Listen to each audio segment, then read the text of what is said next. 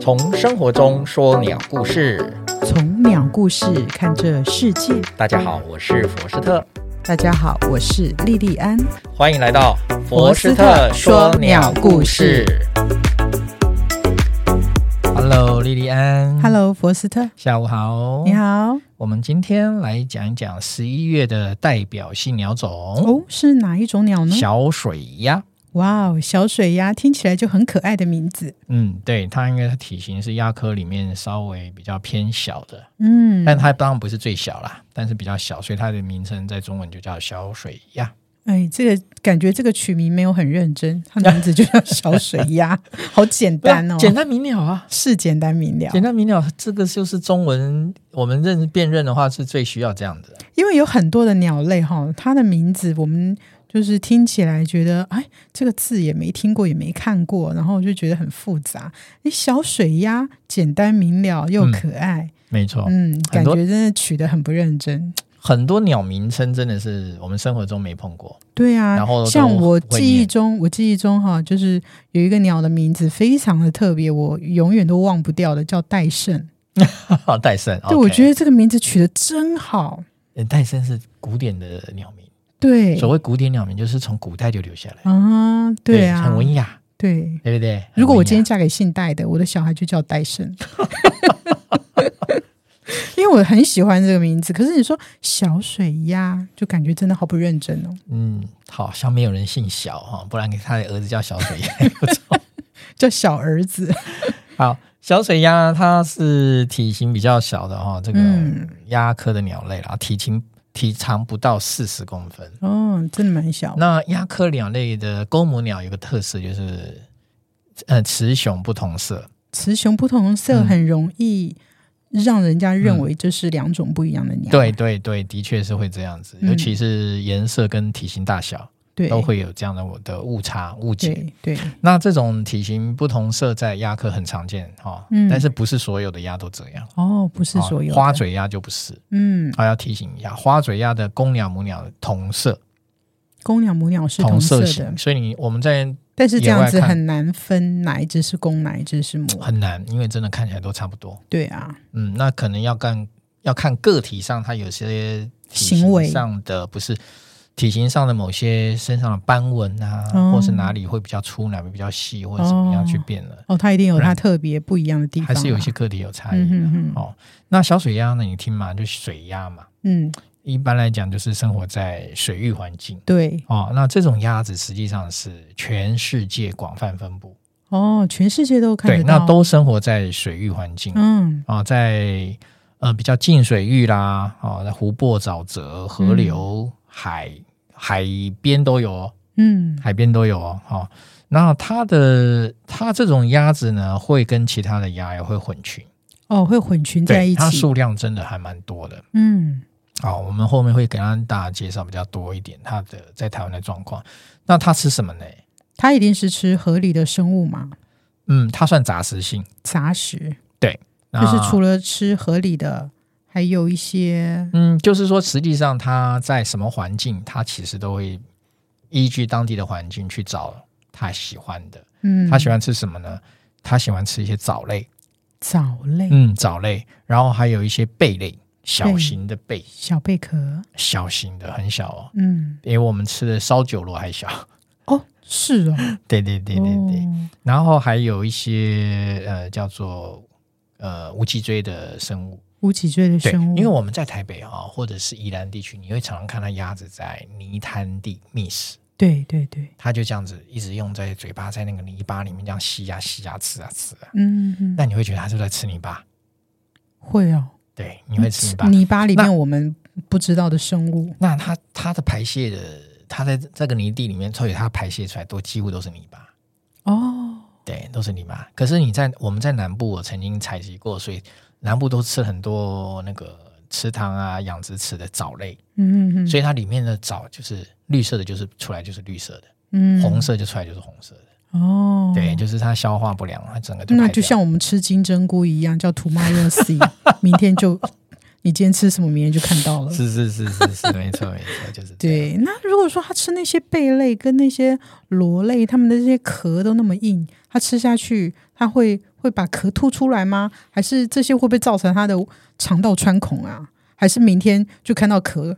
但是拉屎拉出来了？呃是呃，关于这一点哈、有些的确看得到，哦，呃比较硬是的啊，看得到，那有些大概都碎掉了啦，碎一定会碎掉，因为为它毕竟就跟胃酸一样会把它磨消化掉了，哦，你不会看到整个壳，哦，对，你不会看不到。嗯哼，那它既然敢吃下去，它既然就可以消化，哦这样子，对，它就整只把它吞下去消化，然了后消化以后解可能有一些硬比较硬质的钙质，钙嗯，钙的壳很多都是钙质嘛，对，哦，然后它就它们就有部分会吸收，有部分应该就会排泄出来。嗯嗯嗯，所以对不不会造成说，哎，我今天生吞了一个贝类或者螺类，然后明这个在天不会啦，这个在鸭明天在就完整鸟类地世界出来那是鸟的世界我们常看到，像有些玉衡科，它们吃螃蟹、招潮嗯蟹，我们在海边常看到，它们的便便里面就有蟹壳，蟹壳，嗯，哦就有蟹壳。那那个反蟹正壳就是是很它们碎，哦，碎碎的，对，很碎很碎好，对，你就会感觉那就是蟹壳。那小水鸭呢，它在全球分布哈、嗯，很广泛，从那个整个北方几乎都有，从那个中国西伯利亚北方一直嗯到欧洲，欧然洲后也到有美洲大陆都有它的繁殖，哇哦，都有繁殖，哎，还蛮广的，很广。然后呢，它们都是候鸟，所以它们都会往南迁，嗯，哦，都会往南迁。所以实际上，它们这个族群哦，全世界是分布量非常大。因为之前我们有做过我们华江燕药公园的小水鸭，在华江桥那里，对，那个华江桥那边的鸭子族群非量非常大，嗯非常大。那那个时候呢，我们在做研究哈，呃，我们做了，因为华江华江雁鸭公园的小水鸭是主群。那华江雁鸭公园以前早期在二三十年前那时候的鸭哈很多，嗯呃，大概整个河域哈，整个淡水河域有超过万只以上的哦鸭，就群，是以万来计，一万来计。哇，那真的数量很多哎、因为为什么呢？因为那时候我们的鸟类资料库是很旧的系统，嗯还是 DOS 版本的时候哼，，嗯，不像现在啊、那以前的 DOS 版本的时候，我们那个资料输入的栏位只有四个四个空格，对，所以九千九百九十九，完全不够，我们就只能用这个代表说这超过万， 所以没办法了，只有这样。嗯所以那个这个数量真的很庞大。嗯哼，那那个时候其实鸭鸭群里面就会看到非常多，大概一年里面啊、统计下来，华江雁公园会超过十种以上的鸭哇，真的是数种很多呢，啊，，对，种类很多，但是鸭小水鸭还是主群啊，嗯，，对，是这样的。那那个，那我跟大家讲几个数字哈、嗯哼，公元两千年的时候，嗯，今年是2000二今年是二零二三年，对，二二三，呃，二十三年前哦，公元两千年嗯，啊、呃，那个时候都还有将近接近一万只。一万只，数量也是很多啊，，对，然后呢，去年二零二二年，二二年的因为时二候，嗯二三年现在才正在进行时嘛。对呀、好，那我们以去年的数量来看哈二，二年的时候，我对们发现了几只呢？不到一百只。啊，一百，对，那变成变成只剩二位数哎、你看差多不少？到一百，只剩二位数。从以前破万到现在只剩下不到一百。二十三年来，我们到底做了什么？呃，不是我们做什么，是环境变化啦。哦，这样子啊，哎，对对对对对，这环境有变迁了。环境我先，我们先嗯讲啊，小水鸭其实我刚刚不是讲嘛，全球普遍分布嘛，是啊，但是那我这样子也不过这样子的话也，也就是说明了全球也都在减少中吧？啊，是的，所以我们我们为了这件事情也伤脑筋，啊然后那个时候台北市政府就有有有一个专案计划，我们就希望我们来研究看看到底是什么状况。嗯，什么原因？对，那当然就不只是说我们记录在在地台湾的鸟况，我嗯们那时候还去全世界广泛收集，包括对岸、香港，我们都去跑去找资料。嗯，我那时候有做出一个报告，美洲的小水鸭，每周美洲美洲大陆那时候还保持有将近三百万只，三百万只，嗯，还数有量也300是万挺只多的。但是它维持它没有什么变。哦，持平。对，那欧洲呢？欧洲呢？欧洲呢？欧洲数量在往下掉，哦，但是呢，也没有掉那么快，没有大幅对，减大哎少。概也还有七八十万只。哦，哎，只有亚洲，只有我们这里，然后哎亚洲地区哦，整个从中国大陆一直往南的日本、韩国一直下来，整个因为全世界哈、那个在冬季我们会有一个叫做水鸟普查，嗯那个时候不止看鸭了，反正所有的鸟都记嘛，嗯，所以以每年每年这样记下来，哎，很恐怖哦。一九八七年到一九九二年哦，那个时候下水鸭还有将近四十万，你是说整个亚洲区？嗯，亚洲的调查嗯还有将近四十万，嗯呃，是一九八七到一九九二哦，啊，对记住。然后到了二零零三到二零零七，就已经掉了不到二十万了。已经不剩，已不经到20剩不到二十万啊，只了。这二零零七哦，还是最新，还是那个时候最新资料已经到了。嗯，那现在是多少？你看，现在是现二在零二二、二零二三、二零二二、二三年还没调查嘛？对，那已经又就又将近过了快要二十年了嗯，啊，那数量又更少了。又更少，对，所以说他们有发出一个警讯啊、国际鸟盟他们有发出警讯，全球的水鸟啊嗯都普遍往下掉，水鸟就是包含雁鸭跟对鹬鸻，嗯好、小型的一些鹬鸻，嗯，鹬蚌象征那个鹬那哈啊，鹬鸻科数量都在亚亚洲地区都在往下掉，都在锐减那中。这个反映出环境的大环境有包括全球变迁啊，对有栖地破坏啊，对，然后我们这里呢，华江有另面临另外一个问题，华江有什么问题呢？它就是、呃、陆域化，就是陆变成水域变成陆地，变陆地了，变陆地了是要陆域嗯化，不利于他们的哎，它就是嗯地方、地方性的环境变迁，哦，所以呢，我们呢也去抓了全台湾的鸭子的状况，嗯就去去调查，然后或者是找资料，然后嗯看一下。我们也发觉说，台湾各地的状况，宜兰地区就是北部，台湾北部的鸭子对在往下掉。哦，各地区其实都在往没有没有没有往，宜兰北部、只有台北北部到宜兰嗯哼数量往下减，嗯，但真中南部数量也维持。哦，好，那所以北部的话，北部的环境比较不利于他们啦，诶，我们只能说环境在变迁，环好，环哦境人类也在改变环境，对，哦，人类在把环境改变成适合人类居住 没错没错，啊。那嗯所以我们之前有做过了一个调查，嗯那个时候我是跟那个现在的台师大的系主任，嗯，现在是台师大系主任方伟达方老师，我们两个一起做了一个华江堰亚公园的一个栖地变化跟鸟类的研究。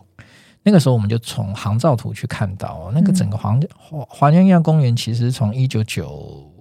我们抓到的资料是从一九我看八五年嗯，一一九八八五年年的航照图，那时候沙洲都还没有开始有淤积，嗯才岸边一点点，因为那个时候其实有采沙啦，有沙吗有？有有那个采沙船在采河沙，哦，在采河对，沙，那后来禁采河沙了嘛，因为要保护桥梁安全，对就开始淤了。一九九零年一直到九五年就开始慢慢堆堆堆堆积，然后一九九六年一九九六啊年怎么样？那个燕鸭公园的那个陆域化的沙洲就已经出出现了雏形，哦，九六年哦。啊，九八年就开始内河道出现了，嗯，我们现在看到内河道，然后二嗯零零六年更越来越大，然后从呃华江桥一直往中心桥延伸嗯啊、所以就形成现在我们看到的这么大的一片沙洲。嗯，所以这一片沙洲的形成，你看看花了三十年以上的时间对，啊、是这样来的。嗯但是它也有可能被冲掉，就是如果说我们的上游发大水，淹水了，也发大水，那个大水会把沙洲也把它也侵冲蚀掉、冲冲掉蚀掉，对，会这样子哦。，对嗯，所以实际上它是一个自然的过程。可是没因错为，可是因为我们现在已经从上游建了水坝，对南河坝、南沙坝，嗯把沙子留下来了。对，对，然后还有一些别这样它的的冲击就会比较减少，人力的人人水利的一些设施，所以实际上每年每年政府都会做在这个河域上做很多相关研究啦。嗯，也有好好的在保育这个对环境、对啊对，那今天为什么要谈小水鸭？第一个就是主要是冬季，它是我们主要渡冬的鸟类，杜在东鸭的候科鸟对还是很多，其实嗯数量还是不少，还是很普遍啊、都。不到一百了，你还要说嗯数量、我讲不到一百是华江堰亚公园，哦，对，华但是江在普遍来讲，很多湿地还是看得到它，啊，嗯，它了还解是主群嗯哦。所以呢，我们先跟大家介绍，就是说，哎，这个是常见鸟，然后第二个，它所受到环境的压力跟威胁。嗯我们刚刚讲到是气力变化呀，对哦，还有一些可能的全球暖化的影响。那除了这两个之外，还有其他的因素可以造成它的数量减少。嗯，对，就是他们还是会面临到一个叫呃叫做细菌感呃那个叫做遭受到病毒啦，病毒或者是一些疾病的危害的就侵袭，是上次我们讲过的中毒的问题哎，中毒事件跟疾病，那中毒就是肉毒杆菌，那就是跟河水有关系。对，跟水质恶化有关。对对对，哎那跟另水外一质个就是禽流感。啊，我但们是常听到但是禽禽流感，感并不会让它，我不能这样讲，我只能说以我们现在看到案例哦，因为毕竟它所在位置是从西伯利亚一直到广泛的繁殖在西伯利亚，一直广泛的拉到整个的亚热带对度冬。那我们台湾看到的是，并没有因为禽流感让它大量死亡，可是，在西伯利亚我不敢讲。嗯好，那它在台湾呢发生肉毒杆菌的事件比较多。哦，对很，因为多我哦们台湾的水，跟大家就很清楚啊，我们的水质恶化很厉害啊。对对对，嗯，所以环保署曾经发动过很多叫做河川巡守队的工作，河川巡对守河川巡守对队就是帮忙请民众当当这个监监看嘛，监控监监控嘛，请民众对也当也当这看有没个有环排境的守护排者嘛放。污水啦，对水质水有没有变颜色啊这个啦其实到现在你各位都可以从我们的报章、杂志，甚至是电视看到，啊，哪条河又染红了，对对对哪条河又怎么了，对都，是有人在偷排嘛。嗯再加上我们我们的家庭污水、都市的污水接管率不高啊，嗯我们现在还在努力拉高嘛，对，所以呢，变成河我们的污水排都排到哪里去啊？排到河排到川河溪里去流啊啊，对呀，所以我们的河里面呢，其实受了非常多的污染物，没错啊，，还有工业的，有家庭的，还有畜畜牧污水，嗯所以呢，它的水质恶化，然后恶化到什么？它会溶氧变成磷啊，哦。你知道吗？溶氧会变磷啊，那溶氧变磷呢就麻烦了，那这样第一个死的受冲击的就是鱼类，对，鱼会大量暴毙，鱼暴毙之翻后肚呢，翻肚嘛，对翻肚之后呢，哎，苍蝇就来了。哦，苍对，苍蝇就来生蛋了嘛，嗯，啊，长了很多蛆嘛。有蛆，哎，没错，蛆，我坦白说，蛆是很多鸟类喜欢吃的，很多生物的美好食物，对对对高高蛋白啊，对啊，所以他们就来吃蛆它了，就来吃蛆了啊，吃了蛆了以后，呃就造成什么结果呢？那因为这个水质水质已经恶化，已经有对有环境毒素了啊，没错，因为为缺氧，像肉毒杆又是厌氧菌，嗯，所以呢，它这里面就滋生了肉毒杆菌。那滋生了肉毒杆菌，这些蛆呢，体内就有肉毒杆菌。哦，那蛆不会死，但是你吃了蛆的鸟就死。嗯哦是这样子，对对对，我的前辈曾经告诉我说，两只蛆就可以毒死一只鸟。啊，你看好惨毒性啊有多强？对，对，那所以你看，在我们二零零二年、二零零四年跟二零零五年呢，华江堰公园都发生过。嗯但哼，是你所要以想，第一个鱼先死，对鱼死了之后，接下来鸟先死，对。如果说人类呢再不重视这个问题，接下来就是人类死。严重了，严哦重了。不对、过，啊，不过这个是合逻辑的事情。对嘛，对，所以说才会有说今日鸟类，明日人类啊。对呀、所以大家真的要注重这个环境。所以你看，哈讲嗯讲又讲到保育去了哈。一定要。那这个将近二十年前哈、我们华江堰公园的溶氧真的很低，嗯，环境真的很不好。哦啊但是换到现在来讲，华江堰公园有改善，哦，终于有水质有改改善，我们整个淡水河都有都有改善，善，因太为。好了。因为说实在，我们政府也很努力的在做这些事情，在嗯必须的改善，真的有，嗯真的有在做哈、哦。我们非常感谢他们。那这也花了很多力气跟钱呐、我坦白讲。但是呢，这个说实在，我们从这里面可以看到哦，呃，水质改善了，是可是鸟还是回不来，为什？么？你好对，为什么？因为陆域化哦，环境还是不适合它呀、啊虽然水质适合它了，可是环境不适合。嗯，就是陆域陆域环境变成适合陆陆栖性的鸟，不适合哦水栖性的鸟。嗯，啊，但是我们还是觉得这个措施还是方向是对的啦。所以说，在这个这个肉毒杆菌中毒哦，实际上在我们华江还是小 case。我曾经处这理还过，算小 case 啊。我曾经处理过二零一五年，因为那个华江才死，我不能这样讲，应该说华江堰公园死亡的是一百只左右，也你也很多哎、一百只左右哈、各位一百只左右。一百只也那很多啊、二零一五年呢的春天，高平溪发生过大量集体禽鸟死亡，你所谓的大量是超过了一百只吗？千只哇，以千来计了，嗯，千只，但那个时候我们也有下去帮忙处理了，在高平溪。高频那所以说，实际上这就是环境恶化的对警讯对对啊、对所以肉毒，尤其是肉毒杆菌中毒。那肉毒杆菌中毒，其实以前我们前几集有讲黑面琵鹭的时候也讲过，对，因为黑面琵鹭早期也是被肉毒杆菌中毒嘛。是，所以说实在啊、肉毒杆菌中毒是代表着环境恶化的一个征兆，对，这个实在是很很高的警讯。嗯，它只要肉毒杆菌中毒，表示我们的气体维护不好没错，哦，所以是应该要减少。那呃，我从这边收集的资料分看到，我们台湾的肉毒杆菌中毒有一个高峰期，哦，诶，那现在这几年反而就比较少了。哎，那很棒啊哎、，对，表示真的有在努力啊、嗯，这个真的是要拍拍手。真的要拍拍手啊，啊，掌声对鼓励，真的是这样子哈、所以说小水鸭真的很可怜，我们好那时候，可怜啊，对我们那时候去处理啊，真的是那时候还蛮蛮心痛的，看了那么多鸭死掉，真的是蛮难过的了。嗯，那而且每年它这样子来到台湾渡冬，没有好好照顾它，就对嗯让它客死异乡啊。真的，好、对，因为我们早期做禽流感监测哦，我们也常常去要去抓鸭子。嗯，为什么要抓鸭子？因为要研究它到底南来北往怎么走。所以要在他身上做记号，呃，不止做记号，不止上金属环，然后还给它背了一个太阳能发报器。哦，嗯，对，那时候我们就是在华江鸭公园做的。啊、为了要抓它，我跟你讲，鸭子不好抓，不好抓，啊非，常不好抓。我为它研究了好好好多天，那后来整个抓了到有抓到了四十只鸭子，嗯，那也是不错啊嗯，，抓了四。那我们上了五只发报器，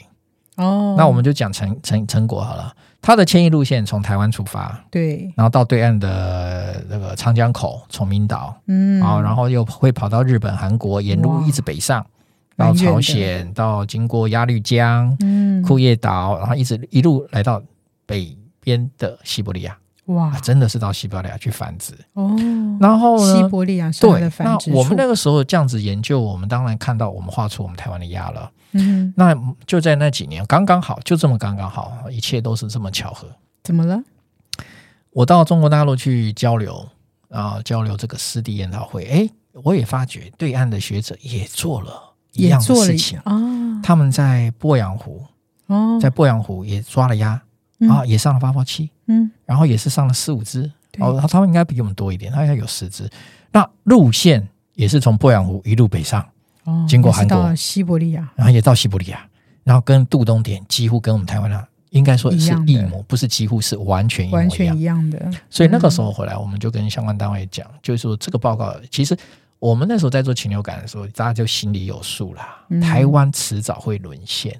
哦，迟早会沦陷成高病源哦。对，我讲高病源，因为禽流感是本来就好发在鸟类身上啊、对尤其是水禽是有弱毒啦。嗯哼，我们一直都有弱毒，但是没有高病源。嗯那高病源会致死嘛？嗯，哦，会致那个鸟类死啊，不是人类啊啊、但是有部分人类很少量的、哦，嗯少量的人类有有得到死亡的哈、